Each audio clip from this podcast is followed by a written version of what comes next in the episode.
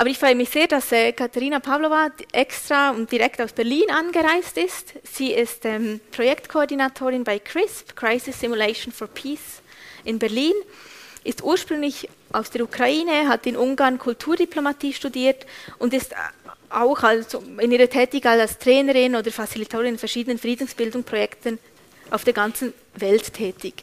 Herzlich willkommen.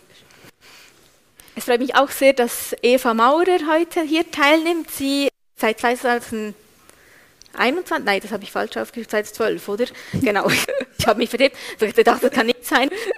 Ähm, sie hat einen Doktortitel in osteuropäischer Geschichte, neuerer und neuester Geschichte und Slawistik und lehrt unter anderem an den Universitäten in Bern und Fribourg. Herzlich willkommen. Ähm, seit dem Angriff Russlands auf die Ukraine am 24. Februar ist auch hier in der Schweiz und Europa Frieden wieder mehr ein Thema, wie wir es gehört haben, obwohl es eigentlich ja schon lange vorher zahlreiche und zum Teil lang andauernde kriegerische Konflikte auf der ganzen Welt gab und gibt.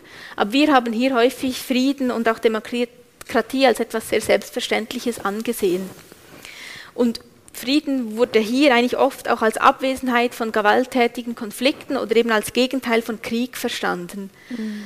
Ähm, Stan hat ihrer Methode für die Dialoge eigentlich eine andere Definition zugrunde gelegt, den sogenannten positiven Frieden. Das ist ein Konzept, das auf den norwegischen Friedensforscher Johann Galtung zurückgeht und das eigentlich Frieden als stetigen Prozess sieht. Und der unter anderem auch die Zunahme von sozialer Gerechtigkeit oder die Schaffung einer Kultur des Friedens zwischen Menschen innerhalb einer Gesellschaft oder auch zwischen verschiedenen Gesellschaften beinhaltet. Das ist ein bisschen ein breiter gefasster, ähm, aktiverer ähm, Begriff. Demokratie.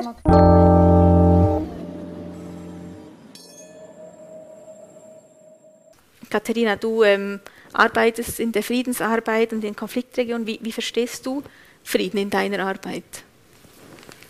Danke erstmal für die Einladung. Sehr schön hier zu sein. Ich bin tatsächlich das erste Mal in der Schweiz. Ich bin meistens in den Nachkriegs Nachkriegsregionen tätig und äh, glücklicherweise gehört äh, die Schweiz nicht dazu. Also gab es keine Chance bis jetzt hier hinzukommen. Äh, deswegen umso schöner gerade hier zu sitzen. Und ähm, ja, also ich würde auch einfach weiter mit, dem, äh, mit Galtung machen. Er hat ähm, zwei verschiedene Richtungen angeboten. Zum einen ist es dieser negative Frieden, was bedeutet die Abwesenheit vom Krieg. Deswegen negativ, weil es darum geht, etwas gibt es nicht. Und dann gibt, äh, da kann man das auf weiteres unterbrechen, was uns näher zum positiven Frieden äh, bringt. Also der positive Frieden ist dann die Abwesenheit von der direkten Gewalt von der strukturellen Gewalt und von der kulturellen Gewalt. Also kann man sagen, der positive Frieden ist die Anwesenheit von der sozialen Gerechtigkeit. Und da wird es schon ein bisschen fassbarer, glaube ich, für viele auch hier vor Ort, dass es uns alle angeht. Und dass das Thema Frieden nicht nur für diejenigen relevant ist, die in dem bewaffneten Konflikt leben oder damit zu tun haben, sondern auch für die, die merken, wir haben noch was zu tun, um die soziale Gerechtigkeit zu erreichen. Und ich glaube, deswegen war auch diese, ist diese Methode von Stan hier gut angekommen. Es gab dann auch Menschen, die mitsprechen äh, wollten, weil irgendwie verstehen wir das alle, okay, Frieden geht auch mich an. Danke. Wie, wie schätzt du das? Ein, Eva. Vielleicht auch die Frage, wie du bist ähm, Historikerin und kennst den, gerade den osteuropäischen Raum sehr gut. Wie, wie, wie wird, also hat sich der Begriff Frieden vielleicht auch verändert? Ähm, ja, ich finde es erstmal auch herzlichen Dank, dass ich hier sein kann mit äh, diesem ganz tollen Projekt, was, was mich auch persönlich sehr anspricht. Ja, als du mich gefragt hast, eben Krieg und Frieden, habe ich mich auch ist das Erste, was mir auch eingefallen ist, ist eben auch die Frage, wer spricht überhaupt und darf überhaupt noch über Frieden sprechen. Und es wurde vorher auch so klar gesagt, eben Frieden war immer nur so ein bisschen ein, eine Domäne der Experten. Aber wenn ich jetzt so den russischen Raum betrachte, seit, seit, ja, seit dem 24. Februar ist es ja wirklich eklatant, dass diese Worte Krieg und Frieden selber eigentlich wie verschwunden sind, ist aus der Öffentlichkeit. Es, zuerst kam dieses, äh, dieses Moment, dass man nicht Krieg sagen durfte und auch bis heute nicht sagen kann. Es ist eine militärische Spezialoperation, es ist nicht Krieg. Ähm, also das, das Bezeichnen dieses Krieges als Krieg kann zu, zu Verhaftung führen, kann zu Geldstrafen führen hat es auch schon getan. Es gab dann irgendwann Internet-Memes, so mit Tolstoi, also was dann heißt, statt Krieg und Frieden heißt es dann Spezialoperation und Frieden. Also, ja, das, zuerst ist der, eigentlich der Krieg verschwunden als Wort, aber dann auch der Frieden, weil zuerst wurden diese Leute verhaftet, die so ein Pappschild hatten, wo drauf stand, kein Krieg, ja, nein zum Krieg. Und dann wurden die verhaftet, die auch nur einfach Frieden hochgehalten haben, ja. Und das, das Wort Frieden ist eigentlich jetzt schon wie ein total politisches Statement geworden. Ähm, das ist ganz klar bezeichnet, wo man, wo man hingehört ähm, ist auch eine politische Aussage und ist noch, noch mehr als vorher eigentlich sind so wie die, ähm, ist eigentlich diese, diese, sind eigentlich die gewöhnlichen Bürger verstummt, verstummt worden, überhaupt sich zu Krieg und Frieden äußern zu dürfen und das, Wort Frieden überhaupt in den Mund zu nehmen. Also es ist wieder eine totale Repolitisierung dieses, dieses Begriffs, mhm. scheint mir. Und das ist hauptsächlich in, in Russland ein Eindruck oder hat sich das Verständnis von Frieden auch in anderen Ländern, jetzt vielleicht anderen Staat, äh, baltischen Staaten oder in den baltischen Staaten oder in, in Polen verändert oder eben auch in der Ukraine selbst, äh, dass sich das durch den Krieg die Bedeutung verändert hat? Wie, wie schätzt ihr das ein? Oder es ist eine gute Frage. Also es, es, wird sicher mehr über diese Begriffe geredet, denke ich, als vorher, aber du kannst es sicher besser für die Ukraine sagen.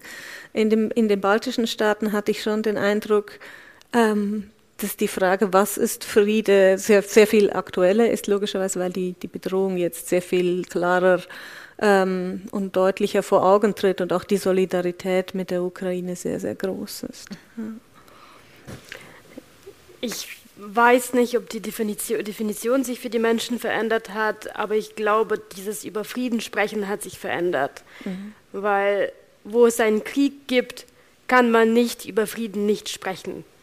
Es geht überall darum, um Frieden und um den Krieg. Und du kannst es nicht vermeiden. Ähm, es ist auch ganz anders hier. Oft, wenn du hier den Frieden und den Krieg ansprichst, dann bist du die äh, Spaßverderberin. Warum muss es hier schon wieder um die Ukraine gehen? Oder schon wieder um irgendwelche Länder gehen, wo die uns quasi nicht angehen? Uns geht's gut, wir haben es hier friedlich und Punkt. Ja, und wir, wir sollen uns einfach darüber freuen, dass wir jetzt hier diese äh, schöne Veranstaltung haben und diese Party und äh, hör einfach auf, darüber zu sprechen. Und ich glaube, dass ähm, das ist schwierig dann für Menschen, äh, die jetzt herkommen, also nicht nur jetzt, sondern auch früher hergekommen sind, äh, so dieses Thema wieder anzufassen und äh, zu sehen, es ist, nicht alle wollen darüber sprechen. Aber für mich ist das, also über Frieden sprechen bedeutet auch über den Krieg zu sprechen. Es ist mhm. genauso wie in einer guten Partnerschaft äh, zu einer friedlichen Existenz, zu einem friedlichen Zusammenleben gehört über Konflikte sprechen dazu. Man muss darüber reden äh, können und wenn man einfach das irgendwie ausblendet und äh, über den Krieg nicht spricht, bedeutet das ja noch nicht äh, ja, dass, dass es den Krieg nicht gibt und dass er uns auch nicht äh, mitgestaltet und äh, beeinflusst. Mhm. Ich glaube, das ist ein ganz essentieller Punkt. Also dieses Versuchen, die Konflikte komplett zu vertuschen oder so, so darzustellen, als finden sie sehr weit weg, sehr weit äh, weg von einem selber statt und haben eigentlich keinen Bezug. Das ist etwas, was man natürlich in den offiziellen russischen Medien extrem beobachten kann zurzeit. Und deshalb kann auch nicht über Frieden gesprochen werden, weil es ja eigentlich keinen Krieg gibt. Also dadurch verschwindet dieses Thema komplett. Es wird so wie ähm, ausgeblendet. Ja, also ich denke, hier ist es auch was anderes, über den Krieg zu sprechen oder äh, nicht. Es ist, ich habe das auch jetzt anders gesehen in der Schweiz und in Deutschland. Deutschland ist auch noch ein Stück näher äh, ne, am Krieg. Und hier habe ich auch heute in der Cafeteria gehört, was, warum das, ist das überhaupt relevant? Und ähm, Muss mhm. man tatsächlich darüber ne, ne, hier sprechen?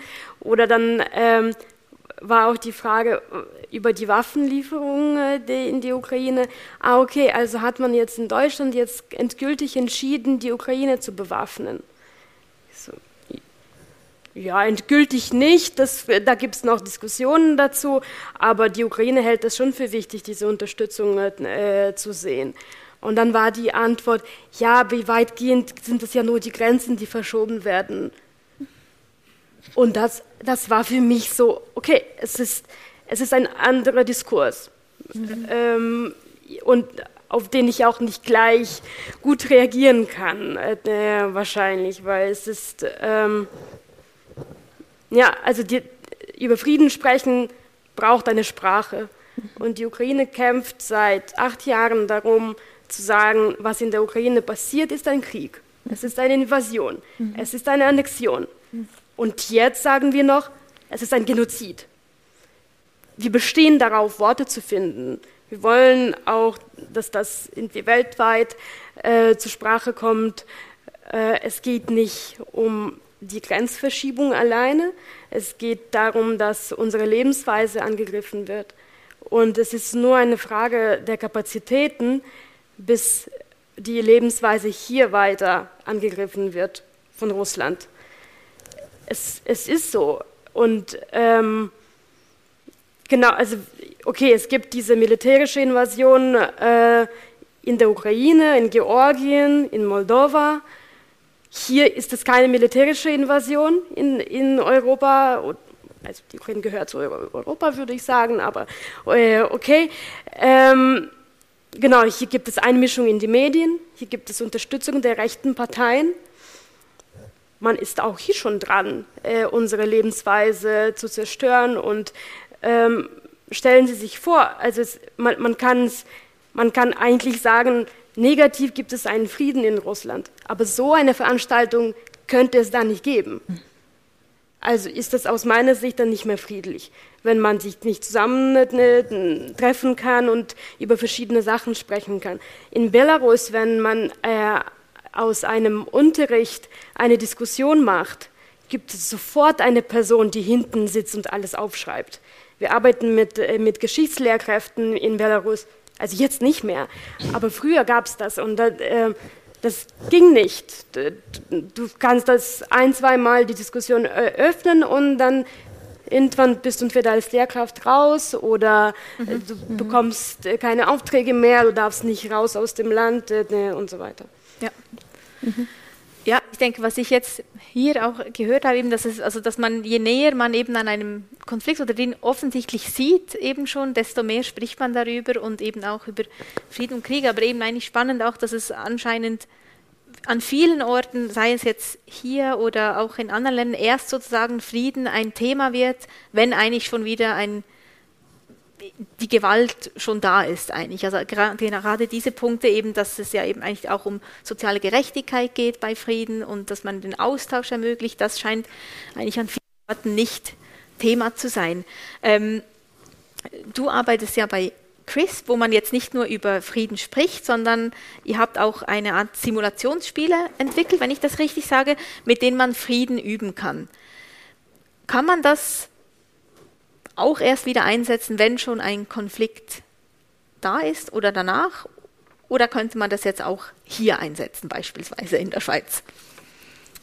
Ja, auf jeden Fall. Wir arbeiten auch, äh, also das ist der Bereich politische Bildung, äh, in dem wir tätig sind. Wir sind auch im Bereich äh, zivile, friedliche Konfliktbearbeitung tätig. Das ist was anderes dann, wobei das sich oft überschneidet.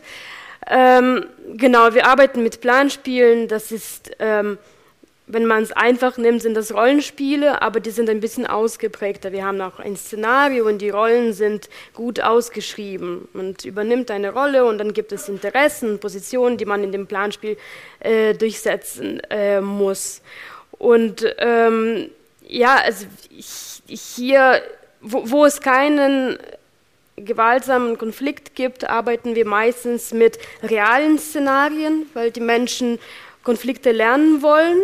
Ähm, und das ist der Vorteil dabei. Wir können einfach ähm, Ja, wir hatten zum Beispiel äh, bis Februar 22 das äh, Planspiel Covadis Ukraine, wohin geht die Ukraine? Und da, das war dafür da, dass die Menschen lernen, worum geht es äh, in dem russisch-ukrainischen Krieg. Und äh, wir, hatten, wir haben zum Beispiel das Planspiel für die deutsche Bundeswehr angeboten. Mhm.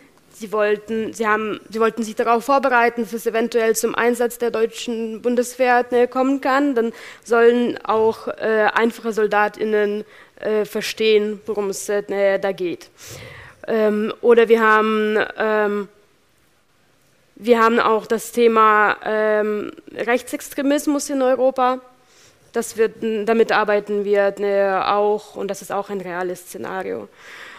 Und genau, auf der anderen Seite, wenn wir in den Ländern ne, arbeiten, wie zum Beispiel in Armenien und in Aserbaidschan, da tendieren wir zu fiktiven Szenarien. Mhm weil mit den Menschen über ihren Konflikt so zu sprechen, dass, dass es konflikttransformativ wirkt, dauert. Man, das braucht Zeit, das braucht Empathie, irgendwie diese Nähe.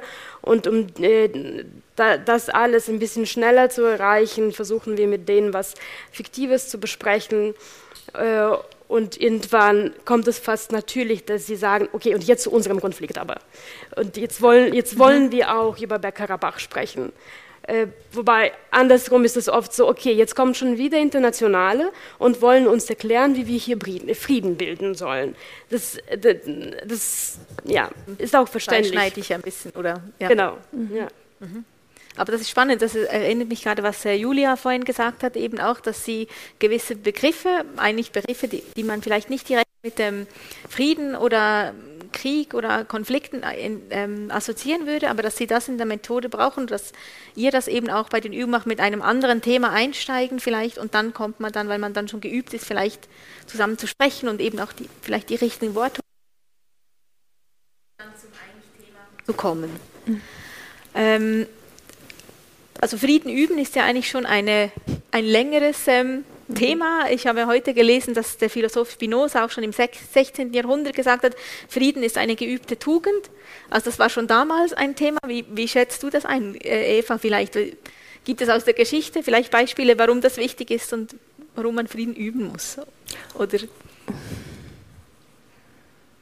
Oh, das ist eine gute Frage. ich habe keine Antwort. Ähm, ich aber ich würde gerne auf ein paar Dinge eingehen, was, mhm, was Katharina gesagt hat.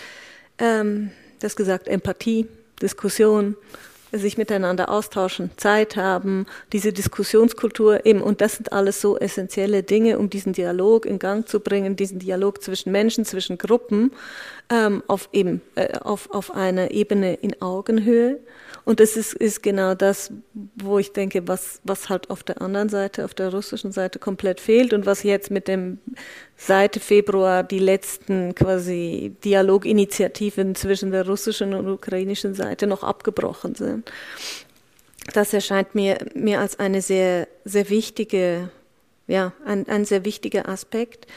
Ähm, auch wenn wir darüber nachdenken, eben, wo, wo übt man eigentlich Frieden ein und wer, wer darf Frieden einüben? Und wenn man eben Frieden in so einem Konzept wie von Galtung versteht, was ich sehr sinnvoll finde, eben, dass es um mehr geht als nur um Ruhe und Ordnung, weil das ist so ein bisschen dieses, also ich meine, man kann auch Totenstille herrschen und man Grabesstille und man bezeichnet das als Friede oder es gibt diesen Begriff Befriedung, ja, was ja meistens mit extrem viel Gewalt verbunden ist, also ein totaler Euphemismus eigentlich. Aber wenn es wirklich, wirklich also einen weiteren Frieden braucht, dann denke ich eben auch, dieser Dialog ist essentiell, dieser Dialog zwischen Gruppen, aber dafür braucht es wie so eine horizontale Ebene. Wenn wir jetzt vielleicht schon dazu kommen, was es braucht. Und diese horizontale Ebene fehlt halt dort, wo autoritäre Staaten, die von oben alles durchsetzen wollen und wo es keine Zivilgesellschaft mehr gibt und nicht diese Freiheit eben gibt, überhaupt Diskussionen zu führen, so wie wir das dann sagen. Wir sind vielleicht unterschiedlicher Meinung, wir sind, äh, aber jede Meinung hat Platz. Es gibt diese, diesen Raum auch, diesen sicheren Raum, ja. Mhm. diesen sicheren Raum bereitzustellen, das scheint mir etwas ganz Essentielles. Mhm. Ja, ich denke auch, das ist wichtig und ich denke, das ist auch eine wichtige Frage, die wir ja vorhin schon angesprochen haben. Wer spricht oder wer übt Frieden? Und in der, also gerade in der Ukraine haben sich ja ab 2014 auch, also seit dem Ausbruch des Kriegs in, in Donbass und der Krim, ähm, auch verschiedene lokale Friedensinitiativen und eben genau solche Dialogplattformen ähm, gebildet, der das Ziel eben auch haben, einander zu verstehen und sich in die Lage anderen zu versetzen und Austausch zu finden. Ähm, ist das etwas, was erst nach Konflikten aufkommen kann, solche Initiativen? Und braucht es diese eben aus der Bevölkerung oder müsste das eben auch von oben kommen? Weil da wissen viele Fragen. Vielleicht äh, zuerst gab es das schon äh, früher oder entstand das aus diesem Konflikt, der dann gestartet ist und ich glaube, das unterscheidet sich von einem Land zum anderen. Es gibt äh, Länder, wo Dialog in der Kultur verankert ist, wie eben Podiumsdiskussionen ist ein Format, das komplett aus der westlichen äh, der Kultur kommt. Das ist äh, sowas wie verschiedene Perspektiven zusammen auf die Bühne zu bringen und das äh, und die Sachen zivilisiert äh, durchdiskutieren zu lassen. Ähm, da, ja, das ist für viele Räume neu. Ähm, ja, und dann, genau, und ich glaube, das ist jetzt nicht ganz traditionell, das in der Ukraine äh, so zu machen. Umso ähm, wichtiger oder kostbarer finde ich das, dass dann in der Ukraine neue Methoden entwickelt werden. Äh, weil da, äh, ne, und ich finde das auch ganz äh, toll, wenn, wenn auch die Ukraine eine Methode entwickelt und sie in die Schweiz bringt. Mhm. Also diese, äh, die Kolonialisierung des Wissens mhm. stattfindet. Das ist, das ist wichtig, weil sonst es ist meistens ganz andersrum. Äh, da, okay, irgendwo wird der Konflikt, äh, da entsteht oder bricht ein Konflikt äh, aus. Und was passiert? Die internationale Gemeinschaft geht mit ganz vielen Geldern und äh, ganz viel Personal in diese Länder und ähm, versucht da einen Dialog äh, anzufangen. Es ist, es ist nicht weit, es ist nicht schlimm, nur geht man auch oft mit einer anderen Expertise dorthin. Es, ähm, also weil man den Kontext nicht kennt oder die Geschichte vielleicht auch eben. Ja, ja. Und die Dynamiken, die dann äh, entstehen, sind äh, nicht immer positiv. Also wenn man jetzt äh, in Kamerun über die UN fragt oder wenn man äh, in, auf dem Balkan über die OSZE fragt, was ist die, die Stellung der Menschen zu diesen Institutionen, die eigentlich dorthin gekommen sind, um den Frieden zu bringen, beizubringen, das, es, ist, es hat leider nicht so geklappt. Oder äh, genau, und, und deswegen ist es einfach wichtig, dass auch manche Initiativen von den Menschen ne, vor Ort kommen. Mhm. Äh, und in der Ukraine ist es jetzt auch so, für viele ist das Land neu, auch wenn es schon seit langem da Krieg gibt und seit langem internationale Gemeinschaft da arbeitet. Trotzdem gibt es jetzt Organisationen, die jetzt neulich äh, ne, dorthin äh, gehen. Und was dann passiert, das heißt, okay, wir geben jetzt äh, dieser NGO Gelder, damit sie Humanitärhilfe verteilen. Und begleitend dazu wird Capacity Development angeboten, Kapazitätenentwicklung. Äh, und die, diese NGOs sagen dazu aber, danke, das brauchen wir nicht. Wir arbeiten seit Jahren in diesem Thema. Wir können euch beibringen, wie man in der Ukraine arbeitet, wie man hier über den Frieden spricht. Äh, und so ist es nicht nur in diesem Land, es ist in vielen Ländern äh, so, dass man diese Expertise aus dem, von außen nicht unbedingt äh, braucht. Äh, das bedeutet nicht, die internationalen Organisationen sollen in diese Länder nicht gehen, sondern müssen wir, wenn wir dorthin gehen, uns so hinstellen und sagen, okay, wir werden euch jetzt nicht erklären, wie der Frieden hier zustande kommen äh, soll, sondern lasst uns das, wir wollen einfach euch unterstützen, während ihr diesen Weg gemeinsam in eurer Gesellschaft findet. Ansonsten wird der Frieden diktiert und der wird dann nicht nachhaltig. Mhm. So einfach aus Erfahrung äh, gesagt, auch wenn, wenn man jetzt den Balkan sich anschaut, da, da gab es sehr viele Fehler der internationalen Gemeinschaft.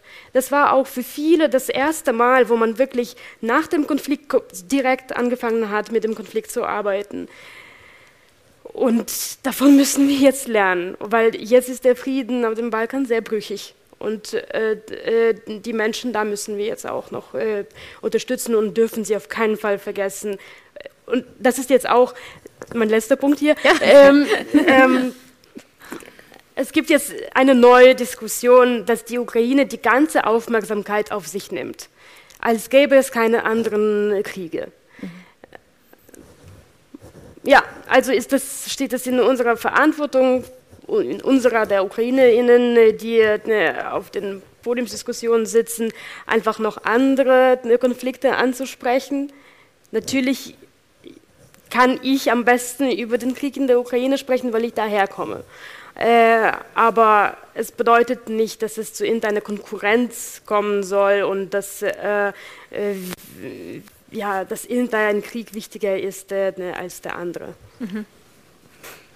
Ja, also mir ist auch jetzt, also was du das beschrieben hast, auch mit den internationalen Organisationen oder wenn jemand von außen eben oder Experten wieder ähm, Dis äh, Frieden diktieren wollen, ist eigentlich das, was du vorhin gesagt hast, was jetzt auch vorher rauskam mit der Augenhöhe, oder? Dass das schon im Kleinen anfängt, dass eben nicht nur Experten die Fähigkeit haben, darüber zu sprechen und im internationalen Kontext scheint es dann eigentlich ein ähnliches, einen ähnlichen Mechanismus zu geben, dass man bei gewissen Themen meint, die Experten aus gewissen Ländern oder Schichten können darüber sprechen und sagen, wie es funktioniert und andere nicht.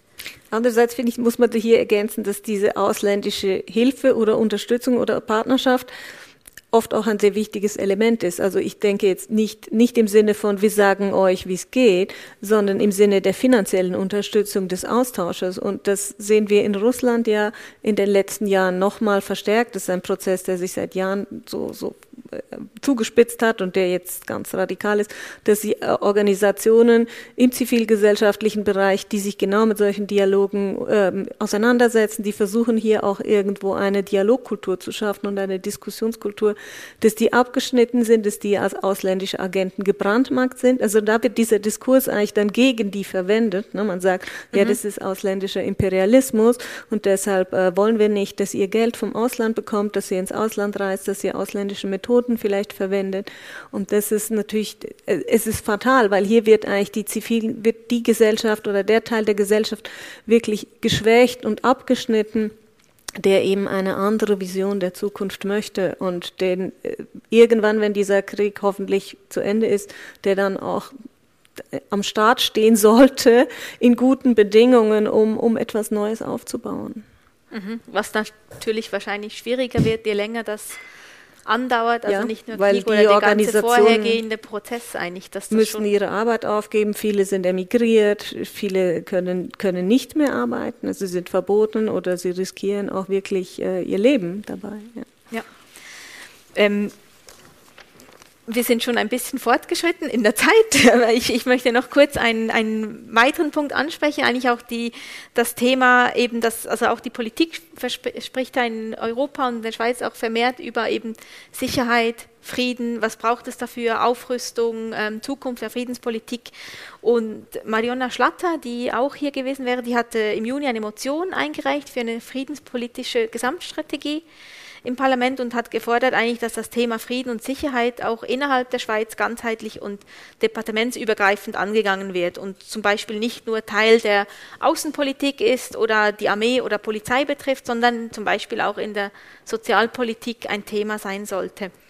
Der Bundesrat hat beantragt, die Motion abzulehnen, aber generell scheint sich im Moment auch eine Diskussion abzuzeichnen, dass man Sicherheit also, oder Ausgaben für Sicherheit, um Schutz und ähm, Rüstungsaufgaben, die hochgehen, eigentlich ähm, stärker Gewicht. Das hat schon 2020 angefangen. Und die Friedensaktivistin Lea Suter hat kürzlich in einem Interview gesagt, dass eigentlich die, die, Sicherheitspolitik gescheitert ist. Die Sicherheitspolitik, die dachte, dass es keine Friedenspolitik braucht.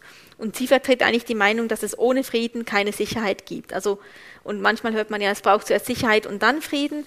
Und da würde mich noch interessieren, wie, wie seht ihr das Zusammenspiel eben zwischen Sicherheit und eben auch diesen Gesprächen über Frieden oder Frieden üben oder dass es eben Dialog gefördert wird in den Gesellschaften? Könnt ihr vielleicht da noch eure Eindrücke oder. Ja, das ist ein, ein Riesenthema und wenn es eine einfache Antwort gäbe, glaube ich, ja, wären wär wir alle froh. Nein, ich glaube, Frieden ohne Sicherheit und Sicherheit ohne Frieden, ja, es, es geht nicht. Also wir haben gesehen, diese, wie die beiden Begriffe zusammenhängen. Mit diesem, mit diesem Krieg ist eigentlich die Nachkriegs- Friedensordnung Europas zerbrochen, ja, also die darauf beruhte, nationalstaatliche Grenzen werden nicht verschoben. Punkt. Egal wie viele Minderheiten es da gibt oder so, es muss andere Möglichkeiten geben, das zu lösen, weil wenn wir irgendwo anfangen, dann sind wir sofort, ne, irgendwie bricht der Damm und jeder kommt und sagt, ja, aber eigentlich und das Südtirol und das Baskenland und überhaupt. Und, und diese, diese Grundlage der Nationalstaat, unverletzliche Grenzen und wir lösen Konflikte nicht mit militärischen Mitteln, wir fallen nicht in unsere Nachbarländer ein, der ist gebrochen.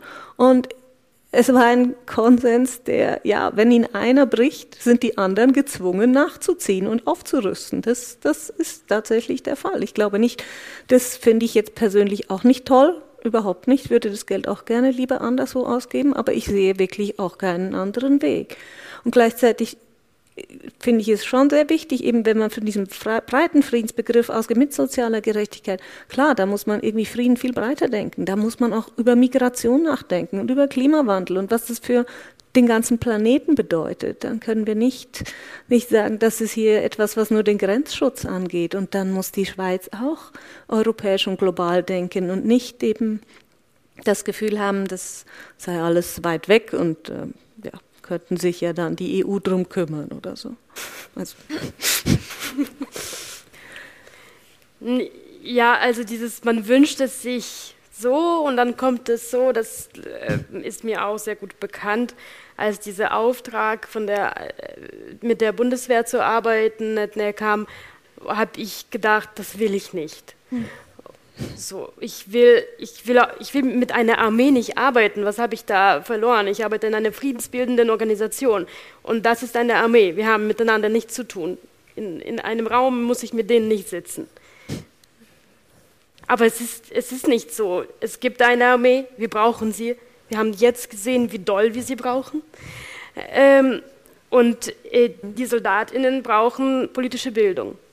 Äh, weil, weil wenn sie die nicht haben, passieren grausame Sachen. Mhm. Weil die, mhm. die SoldatInnen äh, wollen auch oft sagen, wir folgen nur unseren Befehlen, aber die sind auch Menschen und mit der, mit der Industrialisierung des Krieges und mit den besseren Waffen wird dieses wird der psychische Zustand des Soldaten, der Soldatin umso wichtiger. Also äh, wenn man jetzt, es ist ja viel seltener jetzt so, dass man mit einem Gewehr durch das äh, Feld rennt. So wie wir das uns früher vorgestellt haben. So funktioniert äh, das, im Krieg tätig zu sein. Jetzt sitzt du oft an deinem Computer und löst eine Drohne aus. Oder ein Bayraktar ist das der, der, die bekannte Waffe in der Ukraine. Ähm, trotzdem macht es dasselbe mit dem Menschen. Man, man bringt immer noch Tausende um.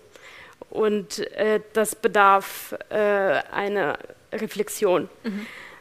Und das, deswegen müssen, müssen wir äh, über die, über die Sicherheit äh, sprechen. Es ist nicht genug, nur über den äh, Frieden zu sprechen. Und man muss sich auch auf verschiedene Sachen vorbereiten. Das, ähm, ja, die, die Ukraine war nicht auf so einen Krieg vorbereitet. Und ich glaube, die wenigsten Städte und äh, Länder sind auf so einen Krieg vorbereitet. Es, ist, es, es wäre jetzt auch nicht zielführend, die ganzen Gelder von der Kultur und der Bildung in die Sicherheit zu stecken. Das will ich nicht sagen. Immerhin kann man jetzt irgendwie auch ein, zwei, drei Schutzbunker in, äh, in den Städten wiederbeleben oder einrichten. Das kann man gern mit Kunstprojekten zusammen verbinden. Ähm, so dieses über Frieden und über Sicherheit zu sprechen und das zu gestalten, man muss über neue Konzepte nachdenken, wie, wie gehen wir das äh, äh, ein. Und das ist, es geht dann nicht nur um, ums Militär, es geht auch um den Klimawandel und auch der, auch der naht und wir sind darauf auch nicht vorbereitet. Das ist auch ein Thema der Sicherheit. Äh, da, wir, müssen, wir müssen aufhören, in diese Illusion zu leben. Es wird einfach so bleiben. Das wird es nicht. nicht verändern, ja. Mhm. Vielen Dank. Mhm. Äh, ich möchte nun gerne öffnen, auch für Fragen aus dem Publikum. Dann, normalerweise öffnen wir etwas früher im Laufe der Diskussion. Heute ist ein bisschen verschoben durch die technischen Probleme. Nicht, dass wir wieder nur hier oben mit spannenden Expertinnen diskutieren, sondern auch Ihre Fragen aufnehmen. Ähm, Thomas Göttin kommt mit dem Mikrofon. Vielleicht ja, zuerst da und dann hier. Ich halte das Mikrofon. Ja, also ich bin sehr schockiert, was Sie sagen, dass wir, dass die Bundeswehr in die Ukraine eingreifen soll und dass es für sie ein Problem ist, äh, dass man keine Waffen gebraucht. Das, das habe ich, das habe ich schockierend gefunden. Ich bin ein Kriegsdienstverweigerer. Ich will keine Waffe in die Hand nehmen und ich lasse mich von, von niemandem da, antreiben. Ich muss, muss andere Menschen töten.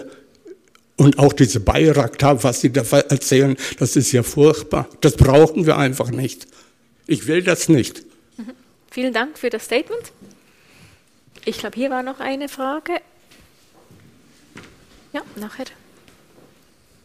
Zum Krieg braucht es immer zwei Nationen. Und ich würde sagen, wenn jede Nation, wenn jede Nation äh, die, die direkte Demokratie hat und abgestimmt werden muss, ob die eine Nation die andere Nation angreifen will, wird es keine Kriege mehr geben, denke ich, wenn es die direkte Demokratie auf der ganzen Welt, wie wir sie in der Schweiz haben, äh, gemacht wird. Mhm. Mit, einer, mit einer gemeinsamen Verfassung von mir aus wäre noch besser. Mit Grundeinkommen zum Beispiel. Weil wir zahlen alle sehr viel Miete für den Boden an irgendwelche Kapitalisten. Das müssen wir uns bewusst sein. Dankeschön. Nächste Frage, genau. Es ist, es ist keine Frage, es ist ein Dank an, an euch dreien. Ähm, und eben zum Votum von meinem Vorredner. Ich bin auch Kriegsdienstverweigerer in der Schweiz. Aber dieser Krieg jetzt, diese Invasion hat meine Meinung extrem verändert, meine Sicht der Dinge. Und ich denke, in der Ukraine wäre ich nicht Kriegsdienstverweigerer. Ähm, mein Dank ist einfach, dass ihr wirklich sehr, sehr schön und sehr klare Worte gefunden habt, um ein krasses Dilemma zum Ausdruck zu bringen. Das ist, wie, wie macht man Friedensarbeit? Wie spricht man über Frieden? Ähm, wenn es in den Ländern die es betrifft, so schwierig ist, oder? Also jetzt eben in Russland zum Beispiel, oder? Also wir sprechen hier von Frieden. In der Ukraine gibt es eine sehr starke Zivilgesellschaft, in der es eine Tradition gibt. Ähm, und das ist genau das, was es eigentlich in Russland bräuchte, wird dort zerstört. Und das, das ist eine Riesenzerrissenheit und ich weiß nicht, wie damit umgehen, aber Sie haben das sehr schön formuliert. Schön, möchte ein Thema fehlt mir heute, das ist die Erziehung. Und Sie haben total recht, Dialog muss man können, aber Dialog muss man lernen vom Kindergarten auf. Und das, es sind Techniken und man muss zuerst Respekt lernen und dann gewaltlose Kommunikation und äh, aktives Zuhören und das muss man vom Kindergarten auf üben. Das Problem ist Inhalt von den Schulprogrammen, das, äh, über das entschließt die Politik. Und, und da kann ich mir vorstellen, das geht vielleicht in die Länder, wo die Demokratie ist, aber äh, in anderen Ländern ist es viel schwieriger. Ich war im ganzen Monat März im Menschenrechtsrat in Genf äh, als Repräsentant von, von NGO, Universal Esperanto Association. Es war furchtbar. Es ist wirklich eine äh, Polarisation nun, dass, dass die Demokratien einerseits sind und die anderen sagen, kein Blick in unser Land. Aber Menschenrechtsrat muss ja schauen, wie die Menschenrechte respektiert sind oder nicht. Da muss man schon die Nase in das Land einmal bringen. Äh, und das Problem war auch, dass äh, normalerweise in so einem Rat, dann spricht man zum Präsident und alle hören zu. Und die haben da angefangen mit Fäusten da, äh, Belarus, Belarus und, und Belgien. Die sind nach alphabetischen Reihenfolge. Die sind äh, äh, Fédération de Russie ist neben États-Unis d'Amérique. Mm. Es war, es war wirklich ganz, ganz schlimm. Aber ich komme zurück zu, zur Erziehung. Wirklich, das muss ein Thema sein in den Schulprogrammen. Lernen wie Dialog. Danke. Gibt es noch eine Frage von jemandem, der noch keine geschaut hat? Ja. Ja, Sie haben recht gesagt, dass Nationalismus äh, rechtsextrem äh, in der äh, ostlichen Länder zunimmt, gerade in Europa. Und ich frage mich auch die Rolle der Kirche, die orthodoxe Kirche, die russische, aber auch die ukrainische, was hier für eine Rolle spielen, wenn man sieht auch, äh, was jetzt äh, der Tod von Elisabeth und das Fernhalten von Putin und Trump sind, sind nicht willkommen an diese Zeremonie. Was hat das für eine mögliche Auswirkung auf Putin oder Trump, falls der noch, noch mal kommt, werde denn auch die äh, Konflikte noch äh, stärker, also schle schle schlechter machen. Äh, und ich frage mich auch, dass äh, eben die AfD oder? Die Meloni, wenn die in Italien, wenn die jetzt würde äh, wirklich an die Regierung kommen, was da auch für andere Länder indiziert und wie dann die Europaparlamente aussieht und in diesem Zusammenhang auch wird Europa dann das Not auch haben, sich militärisch aufzurüsten gemeinsam, damit überhaupt solche geopolitische Änderungen eigentlich äh, vermieden werden. Danke. Also nochmal breite Themen. Ähm, die Rolle der Kirchen und mhm. der, ähm, der Aufstieg der Rechten und auch Ausschluss von gewissen Menschen von Weltereignissen. Vielleicht, wenn möchtet ihr kurz dazu dazu was antworten? Hier vielleicht zwei, zwei Punkte ja. nochmal. Ähm, ja, die, die Erziehung, das, das ist absolut essentiell, was, was Sie gesagt haben. Und du, Katharina, hast es ja auch schon angesprochen, belarussische Schulzimmer, hm, keine Diskussionen. So ist es in Russland auch. Also es, es war relativ schnell, bis die erste Geschichtslehrerin die äh, mit ihren Schülern über den Krieg sprechen wollte, verhaftet wurde. Ähm, sehr schnell schon in den ersten Wochen hat die russische Regierung angefangen, da so neue Narrative zu entwickeln, die ganz zentral, alle kriegten Unterrichtsmaterialien, es gibt neue Bücher, es gibt jetzt patriotische quasi Pflichtveranstaltungen zu Beginn des Tages und Instruktionen, also genau das Gegenteil von dem, was eben vielleicht gefragt wäre, um, um äh, diese Diskussionskultur zu entwickeln. Und das ist wiederum, weil wir zurückkommen auf das Baltikum, ist im Baltikum im Moment natürlich eine riesige Diskussion. Ich war da im Frühling, weil die Schulen der russischen Minderheit haben relativ große Autonomie und ähm, es stehen immer wieder in der, in der Kritik, dass halt gerade im, im Geschichtsunterricht und Politikunterricht russische Lehrmittel verwendet werden, die natürlich komplett andere äh, Narrative erzählen. Und hier gerade im Bereich dieses Erziehungswesens spitzt sich jetzt wirklich in, glaube ich, in allen drei baltischen Staaten, aber vor allem natürlich in Lettland und Estland die Situation nochmal zu. Mhm. Und das andere finde ich auch, das ist ein wichtiger Punkt mit der Rolle der Kirche gerade wenn wir über Frieden sprechen, weil ja die Kirche eigentlich der Ort ist, wo wir über Frieden sprechen sollten und wo wir die sich als Kraft für den Frieden einsetzen, ja, normalerweise einsetzt. Und das ist in diesem Krieg von der, bei der russisch-orthodoxen Kirche nicht der Fall. Das Patriarch Kirill hat ganz klar sich an die Seite der, des Staates gestellt, wie so oft muss man sagen, ähm, und unterstützt Putin. Ähm, betrachtet diesen Krieg quasi als heiligen Krieg gegen eben den dekadenten Westen mit seinen Gay-Paraden und so weiter. Das ist, ist, ist absolut fatal natürlich, äh, wegen der Legitimation, die, die die Kirche diesem Krieg gibt. Es ist auch fatal, weil die ähm, viele kirchliche Hilfsorganisationen oder Austauschmöglichkeiten, die es früher gab, die sind dadurch eigentlich zerbrochen oder sind, sind ganz stark gefährdet. Mit wem, in, man darf quasi nicht, auch aus, weiß ich, von westlichen kirchlichen Dialogpartnern, es ist ganz schwierig geworden, jetzt noch überhaupt einen Dialog in der Kirche oder Hilfswerke zu unterstützen oder so, weil die halt mit abweichenden Meinungen dann auch sofort in der Schusslinie stehen. Und das, ja, das macht die Situation wirklich nicht einfach. Möchtest du auch noch ich würde gerne mit Ich will es nicht anfangen. Ich, ich, ich will das auch nicht, dass meine Familie fliehen muss. Ich will es auch nicht, dass sie vier Monate bei mir bleiben in Berlin und dann ziehen sie zurück, weil sie als eine Familie zusammenbleiben wollen. Und dann muss mein Neffe an eine Privatschule gehen. Eines, worauf ich so stolz in der Ukraine bin, ist die unbezahlte, richtig gute staatliche Schulbildung. Ich habe staatliche Schulbildung und universitäre Bildung in der Ukraine äh, genossen. Ich habe Deutsch in der Ukraine gelernt. Und es ist, ich bin stolz darauf, dass wir so ein System da haben. Und das wird zerstört. Ich will es nicht. Mein Neffe muss jetzt auf eine Privatschule gehen, weil es nur da einen Schutzbunker gibt. An einer staatlichen Schule gibt es den nicht. Und nur so können seine Eltern arbeiten gehen, wenn das Kind in, in Sicherheit ist. Ich will es nicht, dass wenn eine Stadt nicht kämpft oder unterle unterlegen wird äh, im Krieg wie Mariupol, dass man dann nicht leben kann.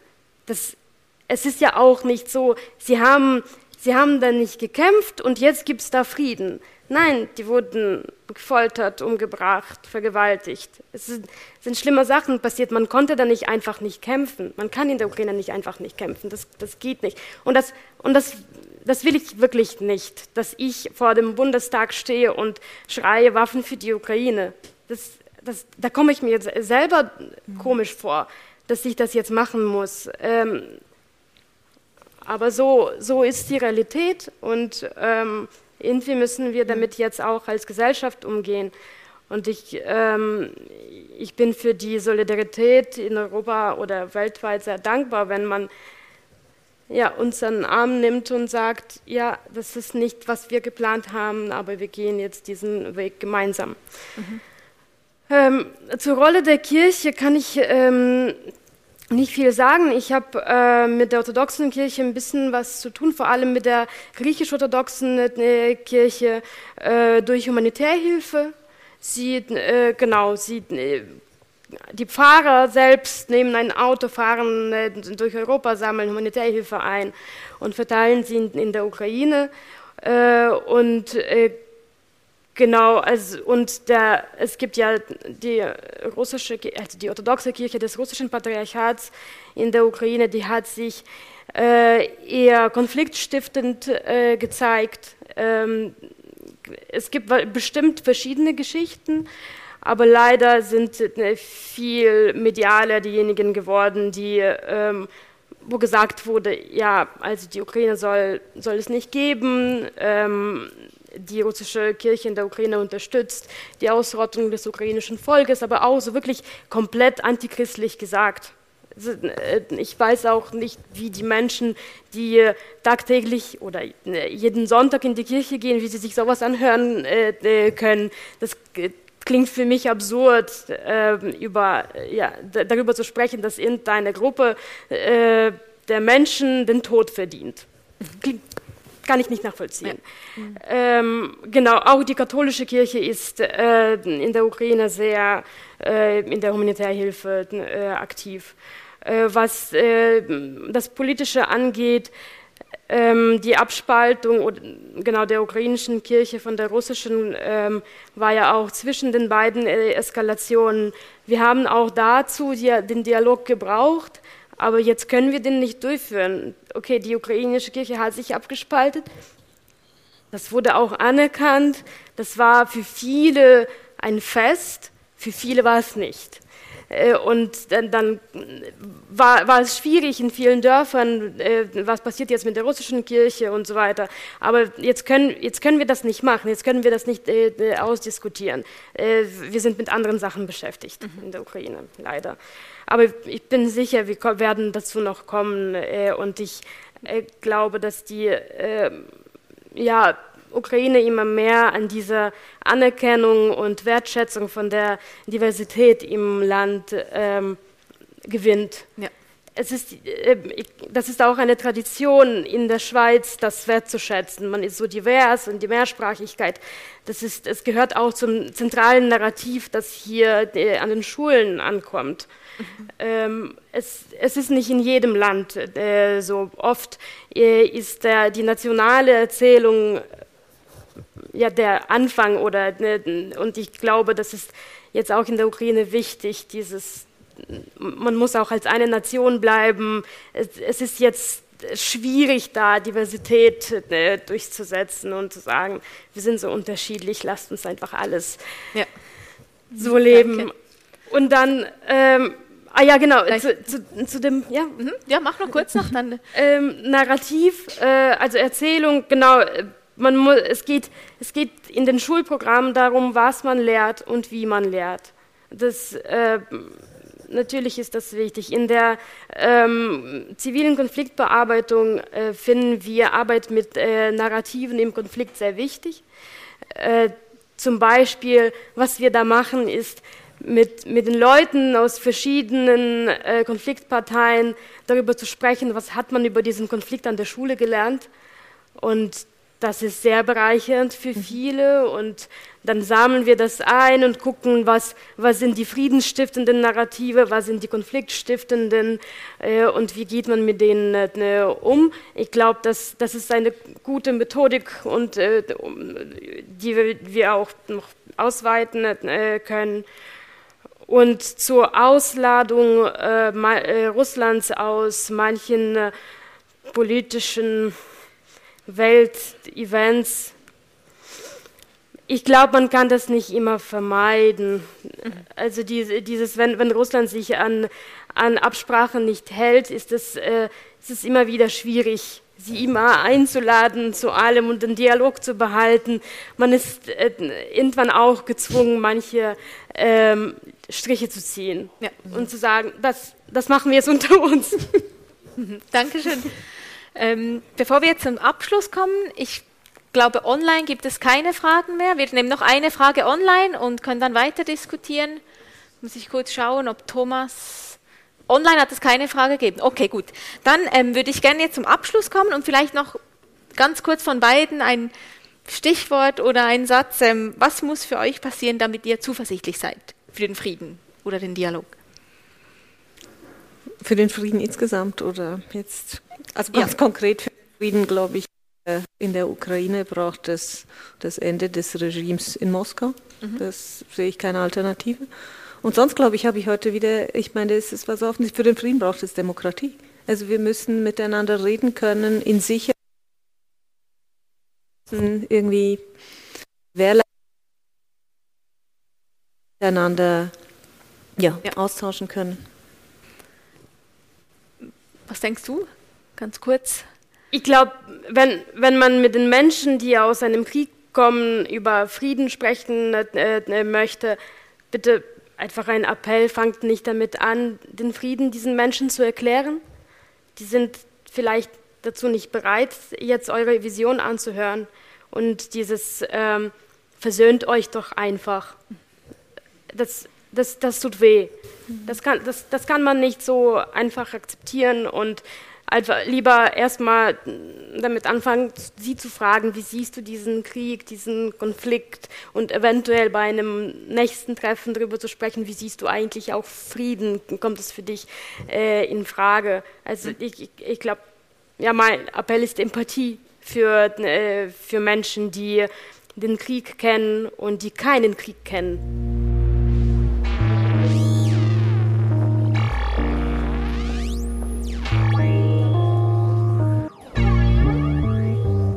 Demokracja.